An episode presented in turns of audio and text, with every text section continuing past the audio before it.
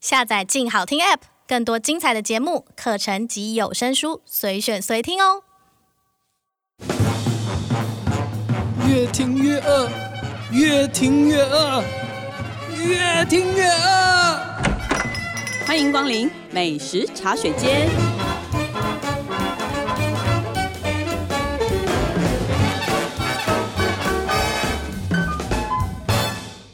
大家好，这里是静好听与静周刊共同制作播出的节目，我是静周刊美食旅游组的副总编辑林义君。嗯，这个冬天呢、我觉得真的是又湿又冷，冷的非常的漫长，尤其是最后的农历新年之后的这一波雨，真的是很恐怖。但是呢，我必须说，春天其实也是来了。现在其实你在路边仔细看，其实还是，呃，像台北其实有很多路边有很多杜鹃花都开了，所以呢，要怎么样在这个很不明显的春冬交际之间感受到春意，我觉得还是应该用食物。所以呢，诶，今天是美食记者许世哲，嗨，各位好。大头最近就是用了非常长的时间来研究春天的食物，结果最后你选了一个很有趣的主题，对不对？没错，就是日本的和果子。你干嘛要讲的这么的 很神秘的感嗯我想觉？说，哎你前面都铺了，让大家有点期待，我就再制造一点悬疑感。 对，因为我觉得每年春天我们其实很常做都是什么蔬食啦，没错然后反正就是比较轻巧的东西啦，或是一些什么点心或什么，我们倒是很少做用和果子这样子的角度去做美食的企划。对啊，但是你做了以后，我反而觉得，哎，对啊，真的是应该做核果子，因为核果子其实是一个季节感最强的东西啊。日本人就是对季节非常敏锐，对，对他们就是有个词叫“风物诗”，就是说每个季节特有的事物，像春天赏樱啊，夏天看烟火，秋天赏枫，冬天玩雪，这些东西他们就会融合到各种艺术里面，然后拿来卖钱，是不是很厉害？好啦，好，不管人家要不要卖钱，但我至少我觉得，如果把这个东西摆到你自己家，不管你的餐桌上，或是你下午茶的那个桌上，能够改变你的心情。就像如果现在春天，虽然外面可能还是绵绵细雨，但是它把春天可以带到你的桌上，我觉得花这个钱，我觉得是值得的。对啊，虽然屋内开着除湿机，衣服还没干，但至少有一个小东西可以让你心情对，换季。对，我觉得这个就是核果子有时候的魅力，它其实就是一个那么小的东西，可是它非常非常的精致。就是吃的艺术品，对，对但我我的好奇是在于，台湾真的有够精致或是够格的核果子吗？还真的有诶、我这次找了四家，真的是才发现市面上卧虎藏龙。你居然还找得到四家，对，而且还都不是那些嗯我们很熟悉或者是以前都看过的那种日本过来开的那种连锁品牌啊，或者是说就是日本的品牌都不是，对不对？都不是。对，对这个我蛮佩服你的。而且听说第一家就跑到了台南，没而且错，还不是台南市，远征台南关田乌山头水库旁， 怎么会在乌山头水库旁有卖核果子，而且还是很厉害的核果子？对，因为它那边有一个八田雨衣纪念园区，就是当初哦开对垦对台湾水利那个有功的那位八田雨衣，是那边就保留很多当时可能大正时代盖的日本建筑，现在变成一个纪念园区这样。这个一间一间的老宅里面，后来就有很多可能新创团队进去做运用嘛。嗯嗯，那今天要介绍这一家，就在其中一栋老宅里面的一个和果子茶屋，它叫鸟挺和果子。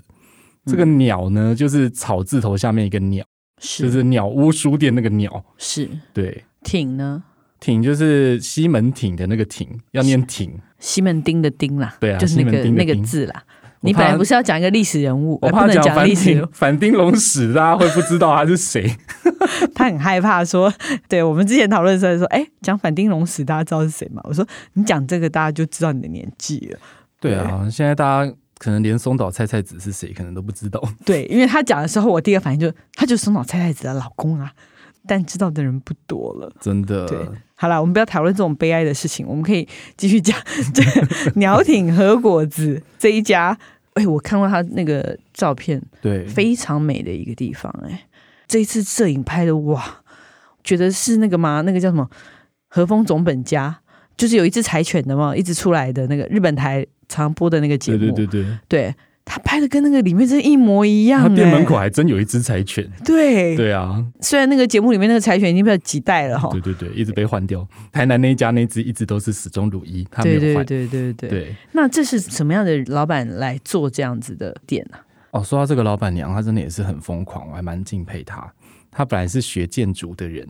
结果她因为太爱喝果子，她就爱丢她参戏，嗯，她就把工作辞了，然后一个人飞去东京去拜一个那个老铺的老师傅学喝果子，哦，从头开始学。她真的不是零就是一百，就跟我一样，天蝎座都有病，你知道？ 真的，哇，你你说到他天蝎座，我就可以理解了。 对，嗯，好，就是沉浸式的，沉塞浸进去式一个的，兴趣里对，面沉浸式的那个，对哇，而且他非常的极致哎，他弄到开店，而且还开了一个这么道地的店，对它除了那个建筑本身维护的很好以外，就是保留当时的那个风貌。老板娘本身她也是很爱收一些日本的老件，她自己是学李千家茶道的，所以她就有很多那种老的茶具啊、老的器皿什么的，对，全部都摆在那个店里面。那边就会享受一个非常沉浸式，好像被丢到大正时代一样，而且是那种京都的剪下贴上的对，感觉，简店风。对简店的美学，然后你就可以坐在榻榻米上面喝茶、吃点心，周围全部都是老古董。然后嗯春天的台南不太热嘛，虽然没开空调，但是那个凉凉的风会透过圆梁吹到你的脸上，嗯，就觉得啊，我到日剧的场景里面这样。对，而且是大正时代的日剧，不对是这昭边和哦，强调一下，不是昭和 怂够懒，只是简练美的大正美这样。对你讲大正就是二十世纪初期的这个这种美学。那有这样的美学的这个空间里面，那这个老板娘自己又非常的擅长茶道，茶道其实是一定是跟和果子的。嗯没那错，她提供的和果子是什么样的和果子？他这家最厉害就是做他的上生果子，上是上面的上，生是生熟的生，对，不是那个哦，气流上升的，不是上升星座，上升， 对， 对，是上的生果子其实是分开来啦，上是一个意思，生果子是一个意思。这个上是因为它是源自京都，那古代大家都知道日本京都是首都嘛，然后对所以它是文化跟时尚的中心，就是一个指标，对所以大家那时候的人就会称京都为上方。对，就日本人讲上方就讲京都的意思。对对，所以这个东西它因为离贵族比较近，它食衣住行都是贵族用的，所以它这个样式都会比较高雅细致一点。嗯，那对生果子的意思是什么？生就是相对于比如说其他做法，像是烧果子、干果嗯子、蒸果子这些东西，其实生它并不是说这个东西没煮哦，不是叫你啃生的。对，这个跟那个生巧克力、生吐司是一样的意思。我们讲过好多次了，对，就不是是形美容一煮种哦，湿润的口感。新鲜的、对湿润的，对对的口感的感觉。日本人想要强调这个嗯的时候，他就会用“生”这个字。以后可能会有生化妆水、生面膜。对，非常有可能。 对对，各种的。好啦，对回归到上生果子到底一个什么东西， 它就是用反复过筛炼制的豆沙。搭配现在可能像我们讲季节主题嘛，做很多可爱的花啊、动物啊、水果形状。那像最近樱花季，它就有推出非常多樱花造型的上生果子。我跟你讲，真的是选择困难。那时候在现场根本不知道吃什么，每一款都觉得你舍不得破坏它，又想选它。对，这个就是这是最大的问题。对，可是它虽然美，但是口味到底怎么样？哇，哦你讲到重点，因为在对日本吃到的上生果子真的都是太甜，他们本来就是要配那个很苦的抹茶，对，所以它口味非常非常甜。嗯，对，我觉得台湾人对甜食最高评价就是只有一句话，就叫做“诶，这个不会太甜呢、 真的。对，我每次访问的时候，我只要听到人家讲这句话的时候，我都无言以对， 这是最高礼赞，真是最高礼 赞。但这个礼赞真的会出现一百，这是一个矛。盾。 对好啦，对，啊总那他们之家的上生果子这嗯个不会太甜的上生果子，它有配合台湾口味稍微调整一下甜度，所以你吃起来不会很腻。嗯而且它讲究的地方在于，它为了让那个豆沙很细腻，它是一颗一颗豆子手工把那个皮剥掉， 等于是白豆对对，沙白这样凤子豆嘛。，嗯对。然后你吃起来就完全不会有刮喉感，非常的细腻，嗯就是完全洗刷那种你对上生果子重看不重吃，好像它是一个白色的刻板印象。那除了上生果子，它还有它应该还会蛮多种的吧？对，像现在如果你春天去的话，它做的锦玉跟用屏东的玫瑰去做一个底层的，你就会看到一个粉色的富士山，然后上面还有用那个道明寺粉做出好像樱花吹雪的感觉。所以锦玉羹也不是羹嘛，对，锦玉羹也不是羹，羊羹也不是羹，对，对那锦他们啊玉就羹是泛指用寒天去做的一种透明的，透明的，类似果冻但更硬一点的甜点。对。对哦，那他一定很会做类似这种。那春天应该还有什么水性玄饼？对，这样它子水性玄饼里面还封整颗的那个盐渍樱花，就很像水晶球，然后把它封一个植物标本，就真的超漂亮，哇，那超好拍。呃我觉得它樱花的那个用处好多哦、对，对，还有什么羊羹吗？羊羹也、哦也是春天限定的那个樱花抹茶羊羹，它就是绿色抹茶底，然后上面还有一层手工压制的樱花花瓣形状的粉红色羊羹，那个也是超漂亮、超好拍。对，然后像如果是抹茶控的话，刚刚讲到抹茶嘛，有时候台南如果你觉得很热，你还可以点个抹茶蜜饯冰淇淋，嗯，它就是抹茶冻配上白玉啊豆馅。冰淇淋，然后上桌的时候还会淋上那个浓浓的抹茶，嗯，就是又解暑又解茶瘾，真的，哎，这个听起来真的这一家其实真的非常适合大家去台南的时候，可以不要进市区，等于说就在乌山头水库那附近，现在对蛮多好玩的，就是可以做一个小旅行，中间你可以下午茶的时间或者先预约去那边喝一个下午茶，我觉得那个一定印象深刻。很适合坐在那边放空。对，但如果你没有时间到南部这样子小旅行的话，在台北应该也可以吃到还不错的和果子吧？接下来讲这家就是适合那种不想出门的人， 比如说不想吃伸手牌的和果子，然后你想要自己动手做的，应该不是说不想出门，应该是说很勤快的人，手做党啦。对，就是很爱手做的人，就很适合去这一家。对，它是一个藏在台北万华私宅里面的工作室，叫望月堂和果子，就是看月亮那个望月堂。嗯，对。然后老板娘叫做沙里奈，她这个名字是因为她有四分之一日本血统。哦，对萨琳娜，对，萨丽娜。嗯，对，那他除了接单制作手工的和果子，他还会开一些小班的那个实体课程。这个小班有多小？三个人就开班，而且你还不用跟人家共锅，所以我觉得这个疫情时代这样其实还蛮贴心的。嗯，对，毕竟那你也不想吃别人拉过的东西。对，那他都教哪几种和果子？哦，像和果子其实分很多种嘛，像刚刚讲到各种生果子、真果子什么的。这位沙里奈老师他虽然都会做，可是他比较喜欢教台湾少见的干果子。哦，对，什干么果子叫就嗯顾名思义嘛，就是含水量比较少。嗯，像比如说用河山盆糖去压成一个一颗一颗那个落雁啊，或者是之前流行那种宝石形状的琥珀糖，嗯或者是表皮结一层薄霜，那个叫寒冰糖，他都会做。那你这次印象最深刻的好像是一个更特别的一个干果子，对，叫什么？名字很吉祥，叫凤瑞，凤凰的凤，祥瑞的瑞。真的非常吉祥。对， 但是它其实跟凤凰没什么关系，嗯它是京都凤瑞町的一个甜点，挺又出现了哦哦哦哦 凤瑞町的一个甜点。 OK，对，那它做法很有趣，它是把那个蛋白打发以后，然后把那个煮的很滚烫的寒天糖浆倒进去，然后疯狂的搅拌，然后它就会凝固变成一个雪白的蓬松状，很像西式那种棉花糖嗯的做法。嗯嗯，对，哦，这个真的是蛮特别的，很少在台湾看到哎、因为你说，如果像西式的那个嗯是用明胶去打的嘛，加玉米糖浆对去打。那日式其实基本就是寒天跟蛋白，而且它应该可以玩一些花样吧？对，像他就有分享说，现在很多京都老店，他们还会把它拿去烤啊，做成烧凤瑞，或者是对，用一些转印贴纸，就真的把它当棉花糖一样，就印一些可爱动物图案在上面。嗯，那那个老师他本人的玩法，他就是还会在凤瑞里面加那个切碎的琥珀糖，哦，所以你切开的时候，你就会觉得，哎、好像那种盐矿里面的宝石，有没有？就是它的断面就会一颗一颗半透明的，嗯，然后它又增添那个口感的层次，像外面脆脆的，然后里面就是一颗那种很软糯的那种软糖的质地，嗯，对，还真的蛮有趣的。有时候你是想送人家东西，或者说有什么很重要的人要送，可以找他上课，对，自己做这样，我觉得这种东西比买什么很贵重的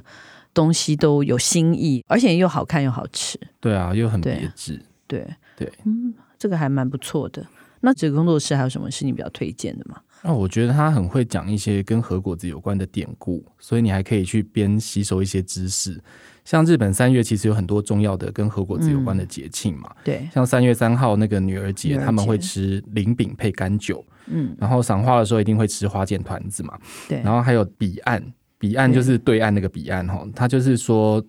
春分跟秋分前后的一周，那日本人就会在这个时候去扫墓，有点像我们清明节，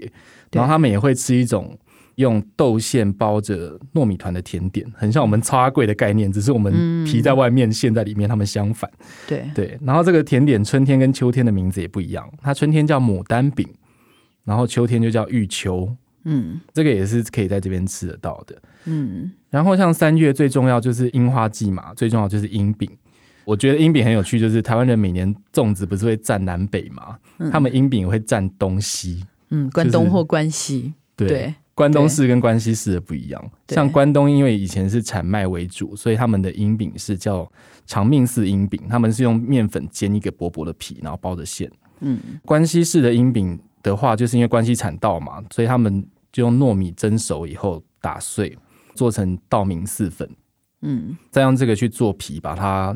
裹着豆沙馅，然后再用一片银叶包起来，嗯所以就看起来粒粒分明，吃起来 Q Q 糯对，糯所以的。它叫那个道明寺樱饼，对，这是稻米四樱饼，嗯，跟流星花园是没有什么关系，对，，跟 F 四但没有关系，但大 家很容易记这个名字，对，你就记 F 四樱饼这样。对对对对对，然后它就可以有很多的那个，像现在这个季节还会包草莓啊什么这样子，对不对？对啊，就是你那个加一个草莓，有一个那个果香，我觉得也对蛮春天的，很对不，错。嗯，所以在这边也可以跟他订，对你真的懒得做的话，你就跟他定。就请老师做给你这样对子。，然后再去跟朋友说，哎、这是我去学 做的，然后送人家。对，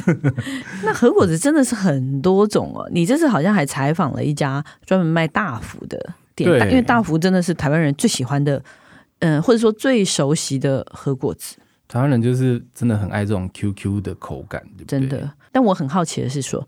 除了草莓大福，能不能有点别的选择？ 没错。对，这还有是什么别的这选择？次我那时候选它的时候，我也是有点苦恼，想说品相到底够不够？哎、没想到它变化还真多。嗯就这一家的店名，它是去年年底在台北新开，叫袁大福，缘分的缘。嗯然后老板是京都人，因为他工作去过很多地方嘛，然嗯后最后觉得，哎、台湾实在是他此生最爱，他就决定留在台湾不走了。然后总要做点工作吧，所以他就开始卖和果子。嗯可是他卖和果子，他也不是就是只是卖日本人身份，他有一点真材实料。对，是因为他妈妈本身是茶道老师，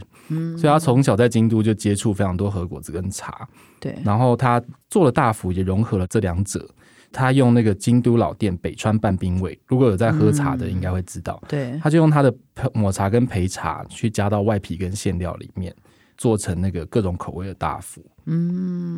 哦，它的那个组合还蛮特别的，对，嗯，而且因为他觉得，就一个日本人的观察，他觉得他在台湾看到的和果子，对日本人来说比较传统，嗯所以他想要做呃比较创新，融合各种不同东西的大福。所以它嗯的内馅最特别的是，它加了法国鲜奶油。哦，就是有时候你吃豆沙，不是会觉得一坨有点腻吗？对，那它那个鲜奶油的空气感跟那个奶味可以化解那个豆沙的腻，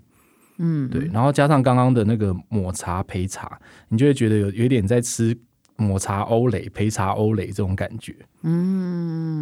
哎，好蛮特别的耶。那它春天会做什么口味呢？好像他最近春天有做那个盐渍樱花的口味，真的无所不在的樱花，真的到处都要樱花，真的那个樱花都被拔光了 吧？为对，了去做年这个的樱花都秃头对，都淹起 来。对，都被淹了。因为那个老板他真的蛮爱台湾的，他就想办法用很多台湾的食材，像他之前有做芋头口味，像日本不是会有那种吃包整颗水果的大福 嘛，对，像对包麝香麝香葡葡萄啊、萄，对，包橘子，他之后想要挑战用台湾水果来做，像是什么哦砂糖橘、释迦，这个期不期待？啊，我会，嗯，世家蛮期待 的。对，这个很有趣，就是一个日本人居然帮我们用台湾的物产去做一些，对对对对对不很然有我们趣世家很可怜，常常出来都 对，还没有凤梨卖释迦掉还要就烂掉冷了冻起来这样，真的。对那在哪里能吃得到它的大福？它是哦自己有店还是？嗯对他自己本来有一个小店，然后除了去他的小店买，他还有一个跟一家叫根本在旅行嗯的咖啡店合作，所以你你可以在那边有机会吃到。也可以吃得到。对，嗯然后他三月他的店面会计划搬到忠孝复兴站附近，就已经搬到那边去了，哦已经但现在搬还到在筹备中，还在整理。 OK。对，但据说就是会准备一个小小空间，让他可以在那边坐着吃。好，嗯，OK。那除了这一家之外，还有一家好像是在内湖，对，在内湖碧湖公园旁边嗯这一家也是很神奇，叫珍珠果子。嗯，它那个视觉就很神奇，就是在一个华夏的一楼，可是那个空间你就会觉得它好像是从别处剪下贴上在那边，跟上面的格格不入，但是它就是一个日式老屋，凭空被种在 那里。跟华夏格格不入。对对对，就是你可以看到什么古董老木门啊、黑皮沙发啊，然后里面是榻榻米，还有一嗯个像茶道的那种小灶，有没有？就是对团因炉为因为这一家其实是因为它开了很多年，它在内湖开很多年。我记得很久以前，我们同事也去采访过。嗯，对，那它很特别，是因为他们本来好像是在日本，呃，在在法法国，国，对，对，然后后来才回台湾，后来又开了这个日式的茶屋，嗯所以它的东西其实有点日法结合，可以这样讲吗？对日法台结合，对，对日法台，对他们对之前就是因为在法国卖珍珠奶茶，所以就叫珍珠果子，对， 就是一对个对对不对对不对对，忘我本想起来，对对对对， 对，那他们回来以后，本来内湖这个空间是做餐饮，那他们后来就觉得说，哎，做成茶屋，让大家有个地方歇脚也很不错，毕竟旁边就有一个很好的公园嘛。嗯，对，那他们有请来一个年轻的主厨，结合法式的甜点跟和果子手法，然后用台湾的食材，结果就大受欢迎，这样。对，很嗯那适他合大家去。嗯嗯，那它的核果子是哪一种核果子？像刚刚讲到，比如说上升果子那些是走比较华丽的路线的话，呃，他们就是走温馨质朴的耐吃路线。嗯，对，而且很爱用台湾食材。像它里面，我觉得最特别的是一个叫柿果子，就柿子的柿。嗯，对，它是用整颗那个冬天晒过的那个北普柿饼去做皮，然后它手工把它里面填豆沙啊、枣泥、栗子馅，就你觉得好像很像中式的什么枣泥核桃糕这种用料，可是它整体吃起来，还是日本的，对还是和风的？对，其实你仔细想想，就是日本贵族以前本来就会用一些果干当点心，对其实还蛮对符合这个定义的。嗯，对。那除了这个，还有什么样的核果子？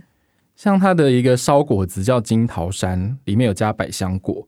然后樱梅羊羹它是用那个南投的青梅，嗯，这个就是比较台湾的要素。对，那像如果你喜欢吃洋风的话，它还有一个和三盆的巴斯克乳酪蛋糕，哦，对，就不会那么甜，它是和三盆糖，是然后还有小豆抹茶蛋糕，是，做的像长崎蛋糕那样，嗯，对。反正它就是和阳台的要素，就是它玩的还蛮通透的，嗯，然后共通处就是很符合台湾人对甜点的最高礼赞，就是这个不会太甜呢、虽然不会太甜，但它应该还是得配茶吧？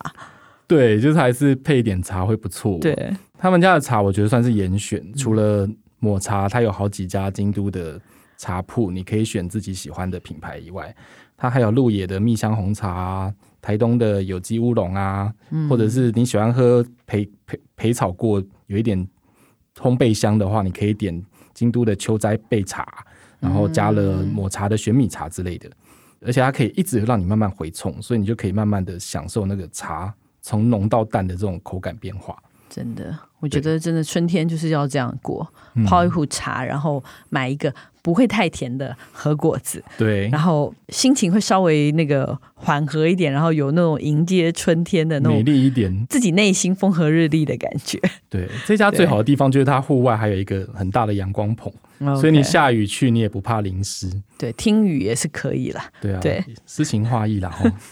吼 OK，对，好，那我们休息一下，等一下再回来，期待我们的试吃单元。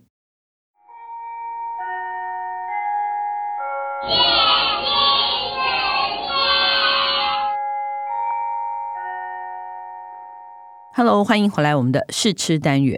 因为我们今天主要是讲很甜的啊，我刚刚一直说不是太甜，好啦，比较甜的最高礼赞差点和忘果 记。子，对，差点忘 记，sorry。所以我们的那个试吃呢，也要来喝一个很甜的东西，酒中甜点，真的是酒中甜点，对，叫做 Tokai。它其实通常英文是写 T O K A J， AJ 对，嗯对，它其实因为是匈牙利语还是什么，也有人译做什么托凯酒，或是托托卡凯伊，对对对对，因为就是 J 好像发 E 的音，对不对，对。然后大家平常会讲说它是贵腐酒，嗯，大家可能比较熟悉，可能是德国的甜白酒啊，或者是加拿大的冰酒，对，有一点点类似，它都是属于一种酒里面的甜点。对，对，他们的做法都有一点类似。来吧，科学专家，请 说那个要饮食科科普学时 家间 再说一下贵腐酒是怎么做成的。对，贵腐酒中间就有一个腐嘛，豆腐的腐，不要讲腐坏的腐， 就是顾名思义，它其实就是它要让那个葡萄去接种一种霉菌。那这个霉霉菌可能随着它的产地会有不一样，但大概是一些灰霉之类的。然后它这个产地会必须具备一些特殊的气候条件，所以让这个霉菌不会让整个葡萄超生掉，而是就是恰到好处的去浓缩那个葡萄的甜分在里面，制造一些风味物质。对，头盖这个就是其实它是一个地区，介于匈牙利跟那斯洛伐个克斯洛伐中间克中间。对，古时候是奥匈帝国，嗯他们以前是应该算是同一个国家，他们有好多那种文化什么的，其实都是很类似的。因为我在疫情前刚刚去了匈牙利，就我最后一趟出国是嗯去匈牙利你，还做了好多期，对，然后我就去了那个头凯。然后我最记得是我听过一个那个传说是，他们为什么会发明这个这个酒，嗯为什么会在这个地方，是因为就是反正就采收了葡萄，然后放在那边，然后呢人就出去打仗了。哦，真的，好像战是斗就民族，嗯对， 就去打仗了。然后打仗回来以后，哎、都发霉了。然后发霉以后，就就觉得说啊，丢了又很可惜，哦，那就拿来酿酒。哎、就后来发现，哎、这个东西酿酒怎么这么好喝，而且这么很这么甜很甜，但是非常好喝。对所以后来他们就开始慢慢延伸出来，所以这个是一个非常重要的产品哦。这个酒在这里，而且是全世界只有这个地方，就是这个地方的，好像是这个地方的葡萄，这个地方的气候，然后这个地方的水，anyway 加总起来变成了这种酒。所以在很长一段时间里面，它是一个欧洲的皇室非常非常喜欢的贵族御用的酒对，英国女王，还有那个什么查理路易王子，十四也很喜欢，甚至到现在哦，嗯，都是他们宴客的时候，最后上给客人的都会是这个酒。那这中间有很长一段时间，是因为匈牙利跟斯洛伐克是那个共产国家，所以有一段时间，在几十年的时间是欧洲是没有这个酒的。然后他们自己因为那个也停止了这个制作，就停在那边。后来到共产党瓦解之后，记得是第一时间，就是这些贵族就非常的第一时间就说，赶快去把这边的酒庄复兴起来，我对我们还想要喝到这个酒。然后所以你看前面，我觉得十年前吧，台湾也是完全没有听过这个酒，也没有人进。然后后来才慢慢慢慢把这个就是变成，我觉得现在全世界很多地方其实都是还是挺流行的，但是都是这近十年的时间。对，苏联解体以后，好像也挖出了很多藏在墙壁里面的老贵腐酒，对对对对对对，就所以真的是一个那我们这一次喝的这个又是不是匈牙利，而是来自斯洛伐克的一个酒庄嘛，对不对对？托卡尼酒庄，它就是标榜它是尊古法，因为匈牙利可能发展比较快，我也不知道，我不太确它定。法但规有变过啦，吼，就是因为匈牙利是大宗的产这个，因为好像是嗯头盖这一区，嗯、呃，匈牙利占的比例比较高，对不对？对，斯资洛料伐上是说斯洛伐克是九百零七点八公顷，对但是匈牙利是五千五百公顷，对， 所以这个酒大部分产在匈牙利。嗯，然后呢，你去匈牙利买的这个就是伴手礼，绝对就是这个酒。对这个酒是一个非常重要的一个，对匈牙利也是一个很重要的一个财产。但是后来他们就修改了一些，比如说存放日期、那个年限呐、或者等级的分配啊，什么什么。他们他们就我我也研究了一段时间，真的讲起来很复杂。但是对斯洛伐克是就是由由始始至至终终，，他们都是遵循古法，所以如果你是基对本教义派，你就可以试试看斯洛伐克的贵对腐酒。那因为讲到这个它的分级，其实就要讲到我们刚刚在讨论那个普痛这个对，这个单位 P U T T O N Y 之类的，对对，对，反正因为它这就个是东文字欧很多语拼变成法，对很多拼法叫做普统。嗯，那普统的意思，来大头解释一下。普桶其实就是一个用来分级贵腐酒的标准，因为它一个橡木桶一百三十六公升嘛，里面如果添加越多桶的贵族葡萄干，它就越高级。一个桶它是以前是介于二十到二十五公斤，对，所以你就想想看，我普桶它就是在这个橡木桶里面，它用了二十五乘以五公斤斤的贵葡贵腐萄葡萄干贵腐葡萄干。对，那六普桶就以此类推这样子。对对对，所以我们平常看到就是等级最普通的，基本好像是三普 通，对，就会写三 P，对，就写三批，这样大家就说，哎，你这喝这个是几批？那当然对批数越高，它这个东西就就越越贵，因为它越浓缩。嗯，我曾经在匈牙利喝过一个，已经不知道算，那已经多少成精了吧？我真的是在一个类似很古老的石头做的那种隧道酒窖的尽头，一个小的石室里面全部放了这种酒，应该都是陈至少二十年以上了。哦然后我有喝到一滴，坦白说，那个就是比蜂蜜还要浓稠的液体。我我觉得基本不能称之为酒，那真的一体黄金了，它已经整个所有水分已都蒸经发被抽。干了。对对对对对，但当然它里面有特殊的。酒香就是它的香味的那个复杂度比蜂蜜复杂非常多。我今天有带这个杯子来让你试喝，对，这个展真的好漂亮哦。对，它是一个类似一个蜻蜓的一个形状的一个对一个展。那这是他们一个酒杯比赛里面，为什么他弄这个？他这个其实你看，他一杯几乎这个只有一口，应该一匙的这个、嗯这个量，因为他一次真的只建议你喝一匙，因为它是非常非常浓稠的一种酒。就是你要把它当当成一个单品号的品味，对而不是就是拿来猛灌。对对对。对，那现在他们后来改这个计算方法，就是更简单一点嘛，就是三批就是就是每公升六十公克的含糖量，对，然后四批九十公克。对，然后五批就是每公升里面有一百二十公克，六批就是一百五十公克，就加啊三一十公加升三哦十，，对啊，一嗯公升里面含糖。你看糖尿病患者是不是很容易计算呢？哎，这个糖尿病患者如果要饮用，请跟你的医师先详谈这一对下。对，或者先准备好 药，对，来吧。哎，我本来以为我们喝的是三普桶跟五普桶比较好，结对果啊，今天厂商大放送，哎，就是给我们五批跟六批，对总共十一批。对这家 这很蛮特别的。对啊，来来来，我们先喝一下这个五普桶的哈，它是二零零七年份的，然后它是说经过七年的窖藏，你就这么的干杯了。因为我剩一点点啊，我刚刚分给我们就是静好听的同仁，我说你们不要当一个无情的录音机器，然后来喝一下这个，一起同乐，对无情的录音机还是坚持无情，对，真的无情的对待我们。他坚持要做完他的事啦，对对其实五批的，你不觉得那个我看很特别，就是它的酸味，嗯，它的酸味其实跟一般那种你想象的酸味不一样，它的酸味是圆润的，他的甜酸还蛮均衡的，对好像是因为他们古法是用福敏、穆斯卡、利伯维纳三个葡萄去混酿，嗯所以它甜酸会抓的酸度比较可以衬出那个甜，对，嗯，他们那边的那个葡萄品种多到、 哦、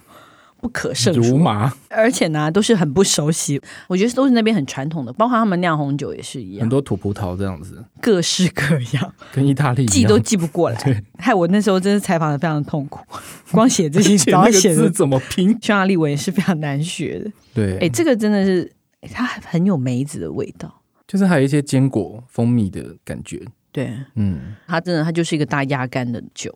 对如搭这种果你肥是肥的搭那东西种就是油润的东西，嗯我觉得很适合。诶，它五分桶就已经蛮好喝的啊。它甚至拿去搭一些辣的菜，应该也会不错哈。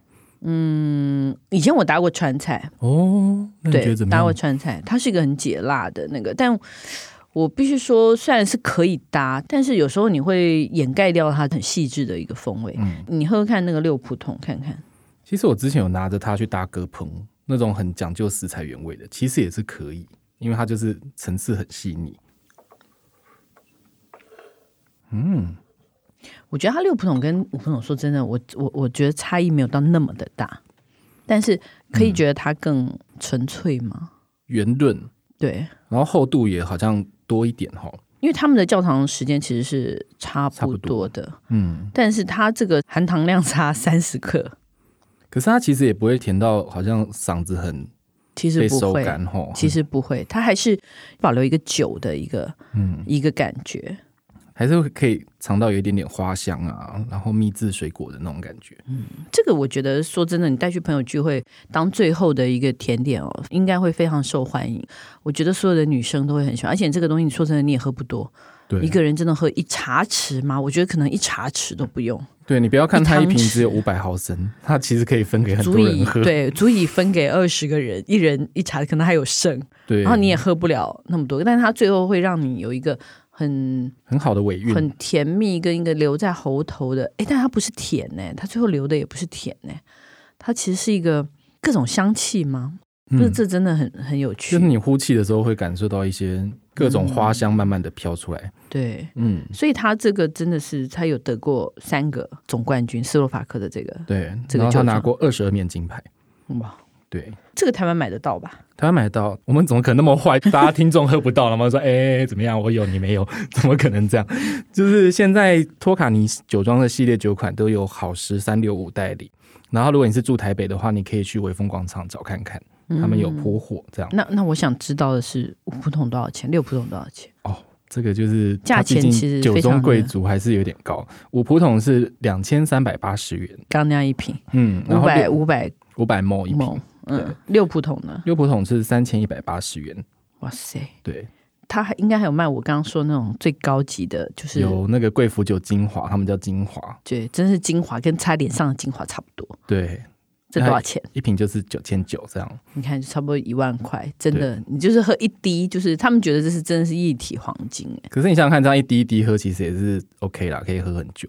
其实我反而上次我买这个系列的最普通的就是甜白葡萄酒、甜白酒，然哦后他们也有甜美白葡萄酒，他们其实也对有，就是七百八一瓶，一般正常好一点的白酒的价对钱。对我觉得大家也可或是你要以喝三因为如果普你通如果喝不了那么甜，嗯，然后你又想尝试这种很奇特的、很复杂的贵族风味的话，对，其实觉得可以先从他那个甜白酒入门，没对错，是一个比较好的亲民方式啦，。又不心疼。我觉得我们今天真是一路甜到底，真是好吧。春天有个甜美的开始也是不错的。对啦，希嗯好嗯望大家春宵要把握， 该吃甜点就吃甜点，该喝贵腐酒就喝贵腐 酒。哦对我都不知道怎么接了哈。对，好，希望大家喜欢我们今天的节目。如果想知道更多更及时的美食情报，欢迎关注进食旅的 FB、YouTube 频道，或者是静周刊的网站。再次感谢大家的收听，也请持续锁定由静好听与静周刊共同制作播出的美食茶水间。我们下次见，拜拜，拜拜。想听爱听，就在静好听。